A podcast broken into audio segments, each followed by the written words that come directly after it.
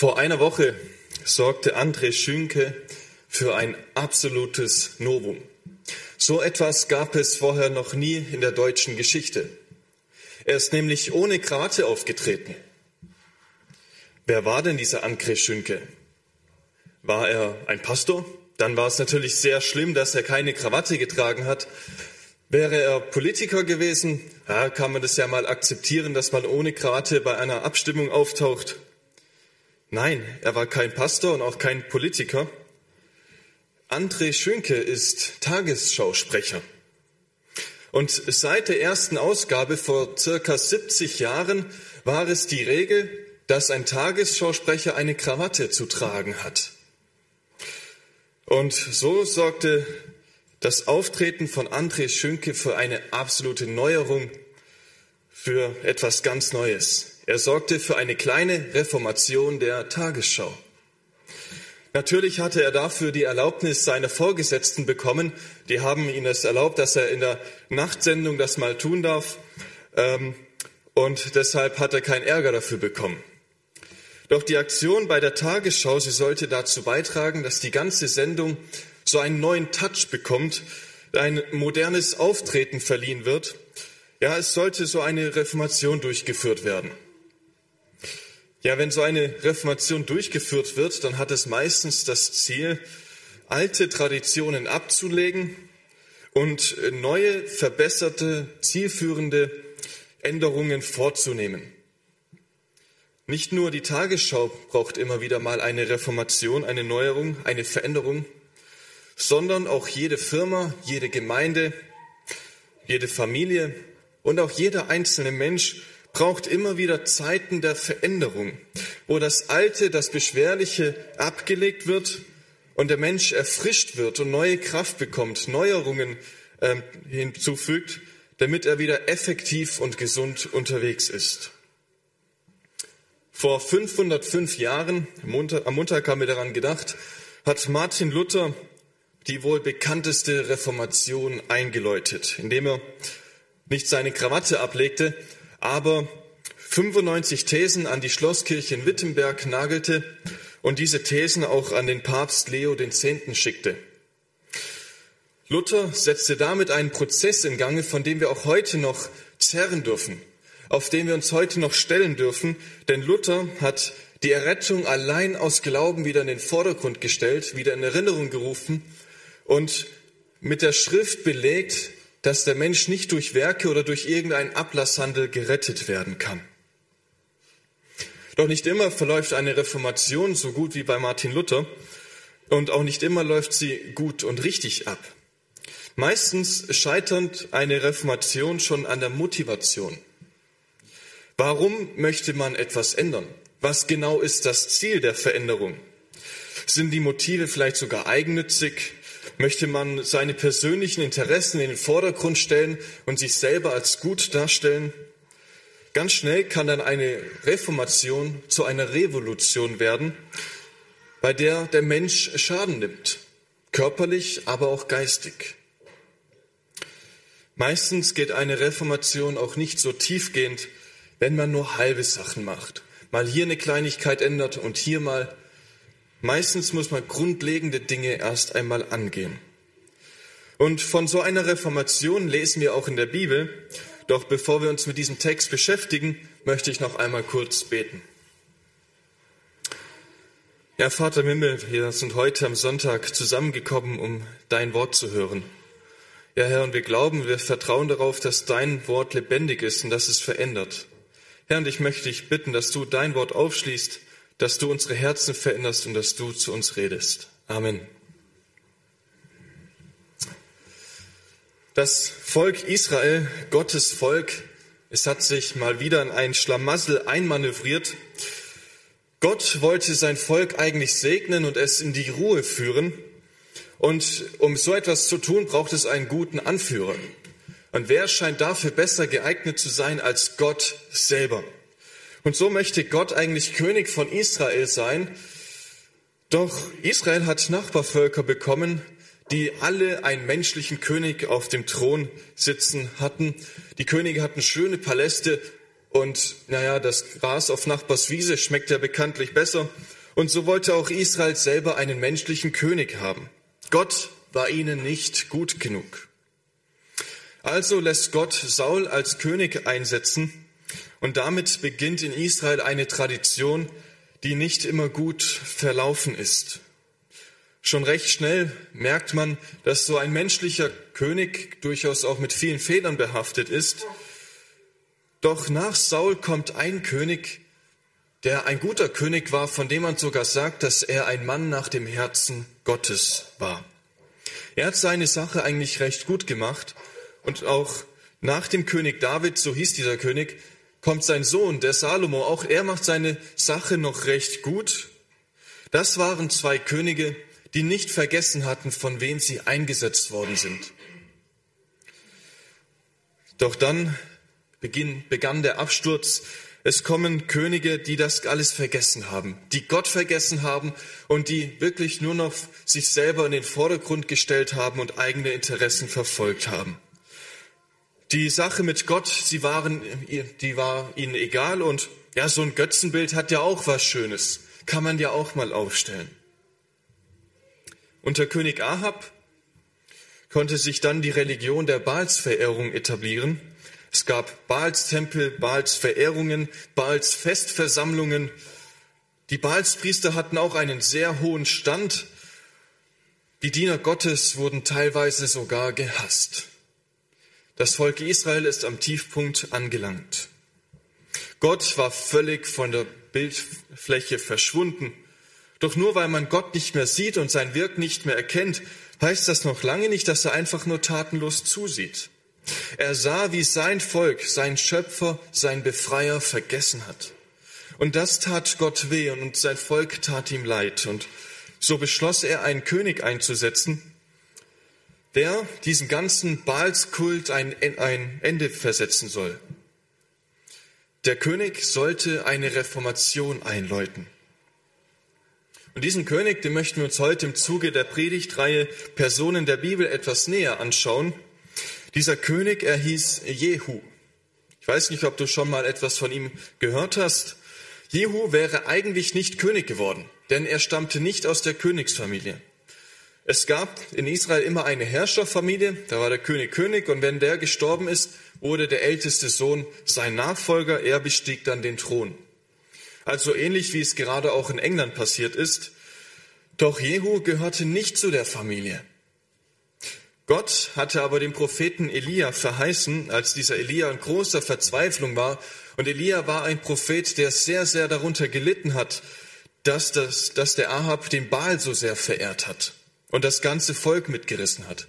Und Gott hatte diesem Propheten Elia verheißen, dass da ein König kommen wird, der das ganze Haus Ahab auslöschen wird. Als Elia dann in den Himmel gefahren ist und Elisa sein Nachfolger wird, ist Jehu immer noch nicht König gewesen. Irgendwann schickte Elisa dann, als die Zeit reif war, einen Prophetenjünger zu Jehu, und dieser salbte Jehu aus heiterem Himmel zum König. Jehu begann sofort mit seinem Auftrag, das Haus auszulöschen. Nacheinander findet Joram, der König von Israel, den Tod. Ahasja von Juda muss sterben. Isabel, die Frau des Ahabs, wird umgebracht. Ahab war zu dem Zeitpunkt schon tot. Und auch die 70 Söhne von Ahab, da sind dann wahrscheinlich auch die Enkel und Urenkel mit inbegriffen. Sie alle mussten durch die Hand Jehus sterben und auch alle anderen Verwandten und Priester starben. Und dann setzt Jehu zum finalen Schlag an, wo er auch die letzten Überlebenden der Baalpriester äh, umbringen möchte. Und die Geschichte lesen wir in 2. Könige 10, die Verse 18 bis 31. 2. Könige 10, 18 bis 31. Wenn du deine Bibel dabei hast, darfst du den Text gerne mit aufschlagen.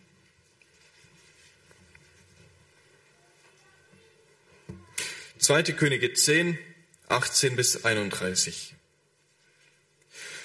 Und Jehu versammelte das ganze Volk und sprach zu ihnen, Ahab hat dem Baal ein wenig gedient, Jehu will ihm viel dienen.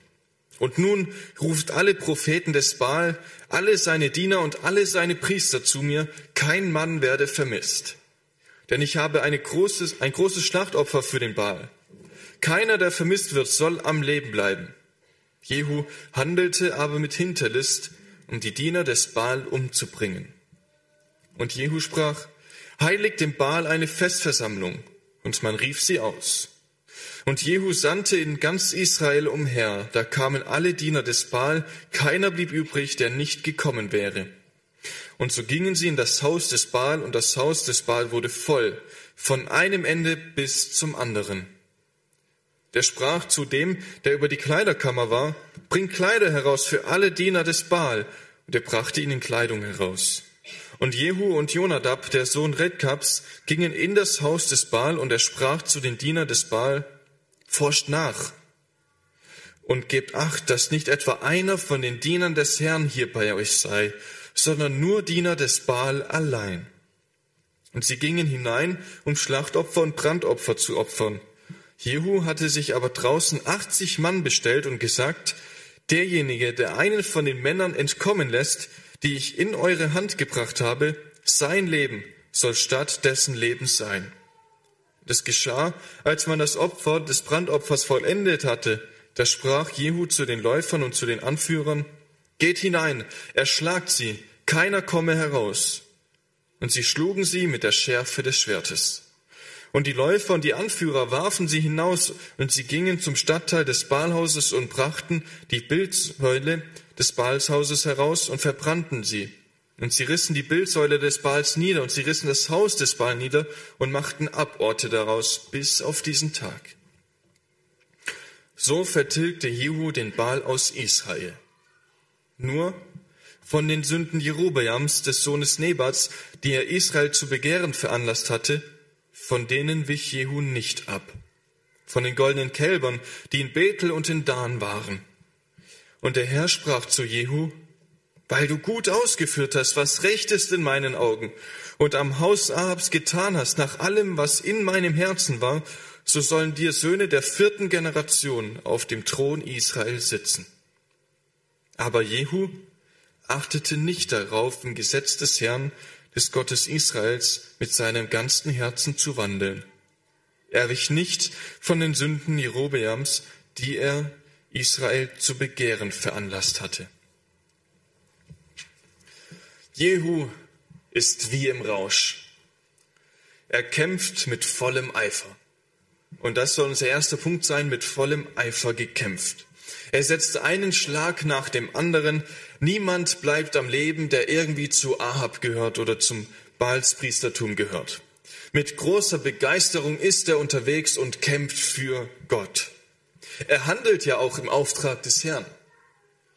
Seine Krönungsgeschichte, die lesen wir in 2. Könige Kapitel 9 und dann lesen wir dort in den Versen 7 bis 8. Dort lässt Gott äh, dem Jehu ausrichten, du sollst das Haus Ahabs deines Herrn erschlagen.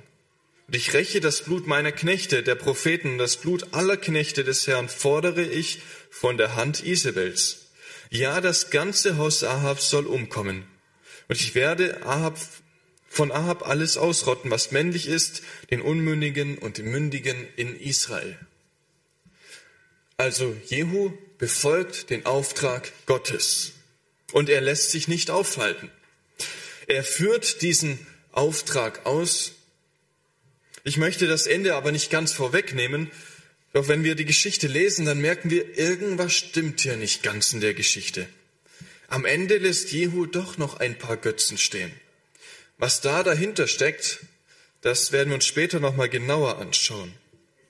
Ja, Jehu, er war wirklich sehr eifrig unterwegs. Er wollte die Reformation, die einer Revolution gleicht, voranbringen, den Auftrag Gottes ausführen, diese Neuerung voranbringen. Aber wie war sein Eifer begründet? War es wirklich nur für Gott? Ich glaube nicht. Um die Situation zu verstehen, in der Jehu gerade drin steckt, müssen wir uns die damalige Kultur etwas näher anschauen. Damals, zur Zeit der Könige, war es so, dass die Religion durchaus eine wichtige und sehr zentrale Rolle im Leben der Menschen spielte. Monarchie und religiöse Führung, die waren eng miteinander verwoben. Nicht selten hatte der König auch das Sagen über geistliche Fragen, über religiöse Fragen. Und das, was der König sagte, das wurde geglaubt. Das wurde angebetet. Und wenn der König sagte, dort wird eine Anbetungsstätte aufgerichtet, dann wurde da eine Anbetungsstätte aufgerichtet. Wenn er wollte, dass dort ein Tempel aufgebaut wird, dann wurde da auch ein Tempel aufgebaut. Das waren alles Dinge, die der König zu regeln hatte. Er war praktisch das Oberhaupt der Religion. Er war also nicht nur Politiker, sondern auch in gewisser Weise ein Geistlicher. Damals gab es noch nicht diese Trennung zwischen Kirche und Staat, so wie wir es heute in Deutschland haben. In England ist es übrigens heute noch so, dass die Royals äh, das Oberhaupt der Kirche sind. Aber in diesen geistlichen Fragen war der König niemals alleine unterwegs. Er hatte immer irgendwelche Priester oder Propheten um sich herum, mit denen er sich beraten hat. Und äh, er hat auf sie gehört, aber er hatte am Ende immer das letzte Wort. Und je nachdem, welchem Gott er so nachgefolgt ist, hatte er dann Diener des Herrn um sich oder halt Baalspriester, Baalspropheten oder halt sonst von dem anderen Gott. Und seitdem Ahab in Israel König gewesen ist, hatte gerade dieser Baalskult einen riesen Aufschwung erlebt. Die Priester des Baals, sie waren hoch angesehen, hatten also auch politisch ein bisschen was zu sagen. Sie waren enge Berater des Königs gewesen. Sie hatten politischen wichtigen Einfluss. Und jetzt versetzen wir uns mal in die Lage des Jehu. Jehu ist König geworden, obwohl er nicht König hätte werden dürfen.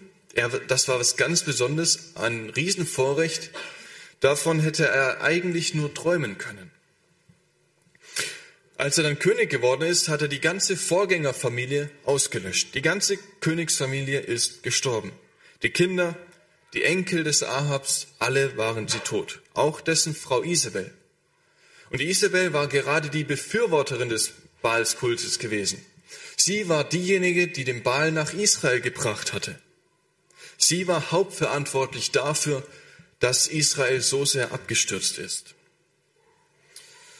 Und jetzt wissen die Baalspriester natürlich, die noch leben, dass wenn Jehu König bleibt und er sich nicht zu Baal bekennt, dass ihre Zeit sehr schnell abgelaufen ist, dass sie dann abgesetzt werden, dass sie dann nur noch eine untere Kaste bilden und nicht mehr so viel zu sagen haben. Und Jehu wiederum weiß, dass wenn er die Baalspriester am Leben lässt und er sie nicht zu Rate ziehen wird, dann werden sie ihn an den Kragen gehen. Dann werden die richtig sauer sein. Also ist das Urteil schnell gesprochen. Die Baalspriester, sie müssen sterben, damit der Thron Jehus nicht in Gefahr kommt. Er missbraucht also das Interesse an der Religion nur als Mittel zum Zweck, nämlich um seinen Thron zu festigen. Jehu handelte also eifrig im Auftrag des Herrn, aber mit falscher Motivation. Jehu hatte mehr ein persönliches Interesse, nicht unbedingt das Interesse Gottes im Vordergrund. Das kann uns auch ganz schnell passieren. Gott gibt uns einen Auftrag, doch man handelt nur aus eigenen Interessen, um seinen Selbstwert vielleicht zu steigern, um sich selbst etwas zu beweisen, oder halt der Gemeinde etwas zu beweisen und sich vorne hinzustellen, zu sagen, schau mal, was für ein toller Hecht ich bin. Das ist gut, wenn man Prüfkriterien hat, durch die man überprüfen kann, mit welcher Motivation man unterwegs ist. Bei mir ist es ganz einfach. Wenn man mein Gehalt mal nicht mehr zahlen würde, dann würde meine Motivation wahrscheinlich recht schnell auf dem Prüfstand stehen, würde ich dann immer noch predigen. Aber es gibt auch viel einfachere Prüfkriterien. Würde ich die Aufgabe, die mir anvertraut wurde, auch tun, wenn niemand zusieht? Wenn niemand da ist und meine Arbeit sieht und vielleicht sie anschließend nicht mal bemerkt wird, würde ich sie dann immer noch treu verrichten? Im Neuen Testament begegnen wir einem Mann, der auch sehr eifrig unterwegs war, aber mit einer guten Motivation. Dieser Mann, er hieß Paulus und er schreibt an die Korinther in 2. Korinther 11, Vers 2, da schreibt er über seinen Eifer, um seine Motivation. Denn ich eifere um euch mit Gottes Eifer. Paulus ging es um Jesus, nicht um den Ruhm der Menschen, nicht darum, dass viele Menschen ihn sehen und er anerkannt wird. Seine Motivation trug einen Namen, nämlich Jesus. Allein für ihn gebe ich alles, allein weil er es wert ist. Weil Jesus alles gegeben hat, bin auch ich bereit, alles zu geben. Er hat mir ja alles geschenkt. Jehu wurde für seinen Einsatz belohnt, obwohl seine Motivation fraglich war. Vers 30, dort haben wir gelesen, und der Herr sprach zu Jehu, weil du gut ausgeführt hast, was recht ist in meinen Augen, und am Haus Ahabs nach allem getan hast, was in meinem Herzen war, darum sollen dir Söhne der vierten Generation auf dem Thron Israel sitzen. Ja, Gott belohnte den Einsatz von Jehu. Doch heute dürfen wir noch die Frucht und den Segen ernten, den Gott uns bereitet hat für unseren Einsatz, auch wenn das teilweise aus falscher Motivation geschieht. Doch es wartet ein viel, viel größerer Segen auf uns, wenn Jesus im Mittelpunkt unserer Arbeit, wenn Jesus im Mittelpunkt der Gemeinde steht. Das wäre auch bei Jehu der Fall gewesen, wie wir es gleich sehen werden. So schauen wir uns den zweiten Punkt an, mit halbem Herzen verloren. Da Jehu mehr die persönlichen Interessen im Vordergrund hatte, gleicht seine Aktion, die eigentlich eine Reformation sein sollte, eher einer Revolution. Jehu scheiterte nämlich an den Kälbern, wie wir gelesen haben. Der Kälber oder auch der Stierdienst, das war damals beim Volk Israel oder vor allem bei den Völkern drumherum eigentlich eine gängige ähm, Götzendienstpraxis. Mit diesen Kälbern wollte man so ein bisschen die Größe und die Stärke Gottes aufzeigen. Deshalb hatte Aaron damals in der Wüste und auch Jerobeam diese Kälber aufstellen lassen. Sie wollten etwas von Gott aus, ausdrücken damit. Die Stärke und Größe Gottes sollte dadurch irgendwie ähm, aufgezeigt werden. Warum es gerade ein Kalb geworden ist, weiß ich nicht. Denn ein Tier, das heute auf der Weide steht und morgen auf dem Grill liegt, ähm, ja, ist für mich nicht gerade ein Symbol von Stärke. Aber immerhin haben sie solche Kälber aufgestellt. In 1. Könige 12, Vers 28, dort lesen wir von Jerobeam, wie er diese Kälber aufstellen lässt und er sagt dort zum Volk, es ist zu viel für euch, nach Jerusalem hinaufzugehen. Siehe da, Israel, deine Götter, die dich aus dem Land Ägypten herausgeführt haben. Das Ziel Jerobeams war es also, den unsichtbaren Gott sichtbar zu machen. Und so baute er ein Gottesbild auf. Ja, das beeinflusst wurde von den Religionen um Israel herum. Und so entstand im Prinzip ein falsches Gottesbild. Und davor warnte Gott Israel schon in den zehn Geboten, wenn wir in 2. Mose 20 die Verse 4 bis 6 lesen, du sollst dir kein Götterbild machen, auch kein Abbild dessen, was oben im Himmel oder was unten auf der Erde oder was im Wasser unter der Erde ist. Du sollst dich vor ihnen nicht niederwerfen und ihnen nicht dienen, denn ich, der Herr, dein Gott, bin ein eifersüchtiger Gott, der die Schuld der Väter heimsucht an den Kindern einer dritten und vierten Generation von denen, die mich hassen der aber Gnade erweist an Tausenden von denen, die mich lieben und meine Gebote halten. Das sind bekannte Verse, die zehn Gebote können meistens auswendig. Aber warum möchte Gott nicht, dass man ein Bild von ihm macht? Es wäre doch ganz nett, so eine kleine Erinnerung zu haben, wie Gott aussieht oder dass er da ist. Ja, so wie manche ein Bild von der Ehefrau im Geldbeutel tragen, irgendwie so ein Bild von Gott zu haben. Wäre doch schön, hier irgendwie eine Statue zu haben, wir wissen, Gott ist da. Doch würde der Mensch sich ein Bild von Gott machen und es aufstellen, da würde er Gott in seinem Bild einschränken. Die Allmacht und die Größe Gottes, seine Herrlichkeit, die können wir gar nicht in ein Bild zusammenfassen. Gott ist viel zu groß, als dass wir ihn irgendwie darstellen könnten. Und wenn man diesen Versuch starten würde, Gott irgendwie aufzuzeigen, aufzumalen, dann wäre das immer ein Bild, das unvollkommen ist, das eingeschränkt ist, das nicht vollumfänglich ist. Das ist nicht gut. Wir würden dann nämlich ganz schnell an einen falschen Gott glauben, weil Gott viel mehr ist als nur ein Bild. Der Fehler, der Jehu unterlaufen ist, oder eigentlich schon Jerobeam, der kann auch uns heute noch ganz schnell passieren. Wahrscheinlich stellen wir uns heute keine Götzen mehr oder irgendwelche Kälber in den Garten, und doch können wir Gott heute noch in unserem Bild einschränken, nicht den ganzen Gott erkennen. Es sind keine Bilder, die wir vor unserem natürlichen Auge malen, sondern Bilder, die wir vor unserem geistlichen Auge von Gott aufmalen. Wie sehen solche goldenen Kälber heute aus? Was können die goldenen Kälber heute sein? Wie wird Gott heute falsch dargestellt?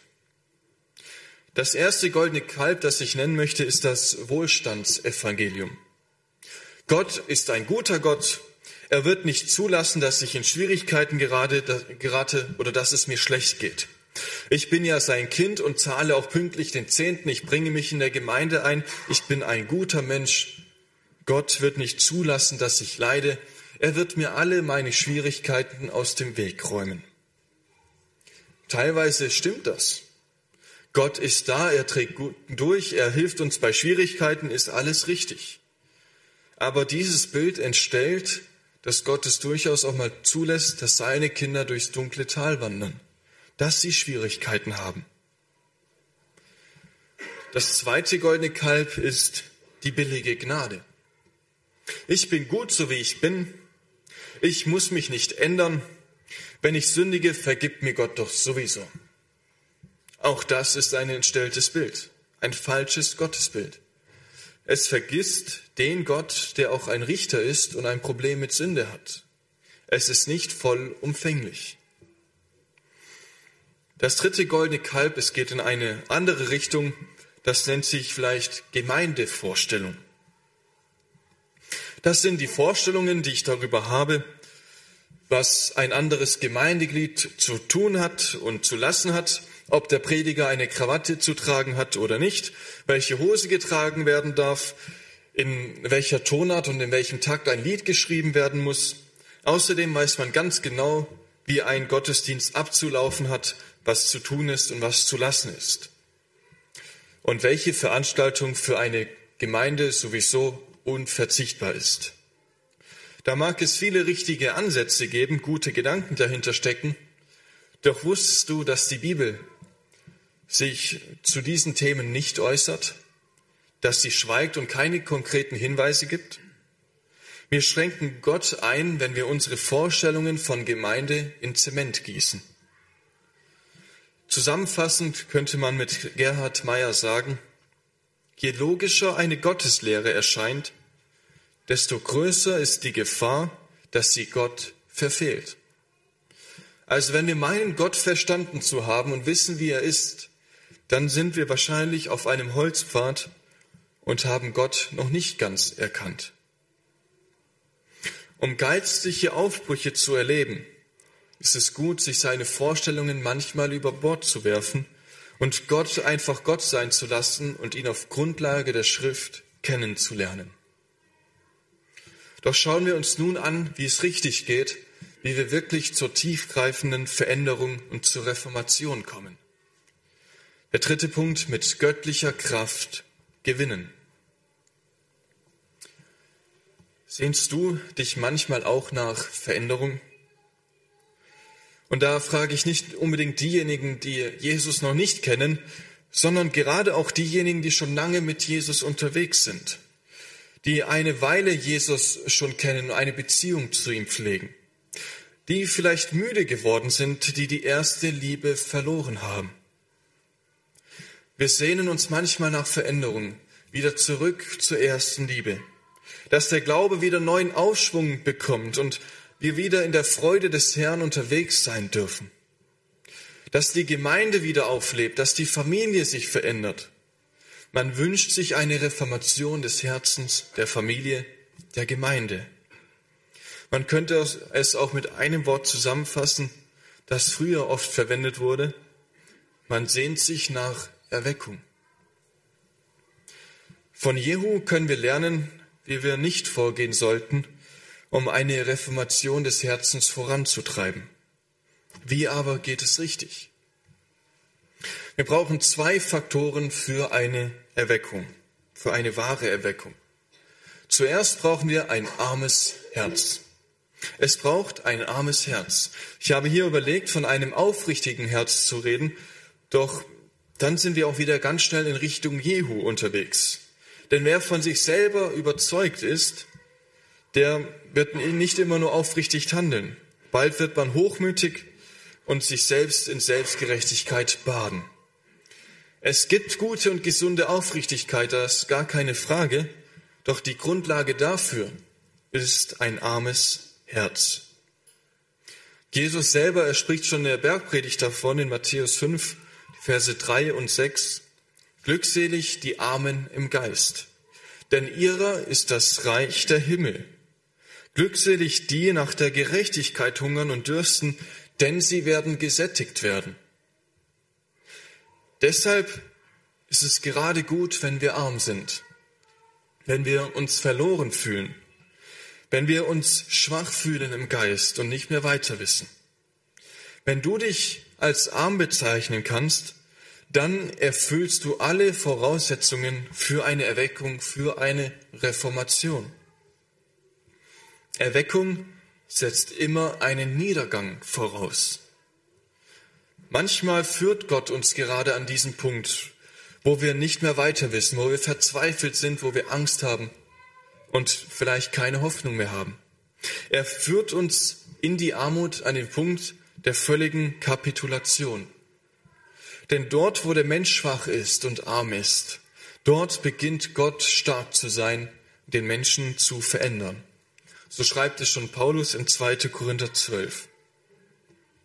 Manchmal muss Gott an uns handeln, wie wir bei den Obstbäumen handeln. Auch Obstbäume müssen beschnitten werden, damit sie wieder viel Frucht bringen und auch im kommenden Jahr wieder Frucht bringen. Sie können nicht immer alle Äste mit ausreichend Nahrung versorgen und deshalb ist es gut, wenn sie hin und wieder beschnitten werden und auch die alten, die großen Äste mal abgesägt werden, damit die Jungen wieder mehr Kraft bekommen und gute Frucht tragen können. Joey Church hat einmal gesagt, Erweckung bedeutet nicht, dass das Dach weggewirrt wird, sondern dass uns der Boden unter den Füßen weggezogen wird. Ein radikales Bild. Und wenn uns erstmal der Boden unter den Füßen weggezogen wurde, dann sind wir bereit für den zweiten Faktor, den es braucht, für eine Weckung, für eine Reformation, nämlich einen wahren Gott. Denn dann sind wir bereit, Gott auf eine völlig neue Art und Weise kennenzulernen. Denn Gottes Macht fängt dort an zu wirken, wo der Mensch an seine Grenzen stößt. Es geht nämlich allein um die Herrlichkeit Jesu und die wird dort sichtbar, wo der Mensch nicht mehr so sichtbar ist. Dort wird Gott geehrt. Und so schreibt Paulus in Römer 11 die Verse 33 bis 36, welch Tiefe des Reichtums, sowohl der Weisheit als auch der Erkenntnis Gottes. Wie unerforschlich sind seine Gerichte und unaufspürbar seine Wege.